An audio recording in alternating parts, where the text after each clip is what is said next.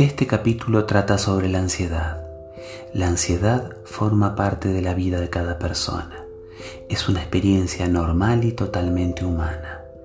En este podcast hablaremos sobre la diferencia entre la ansiedad sana, que está asociada a miedos reales, y la ansiedad patológica, que es una ansiedad que no resulta eficaz, que afecta nuestra vida, haciéndonos infelices, como es el caso de las fobias, las obsesiones y otros desórdenes.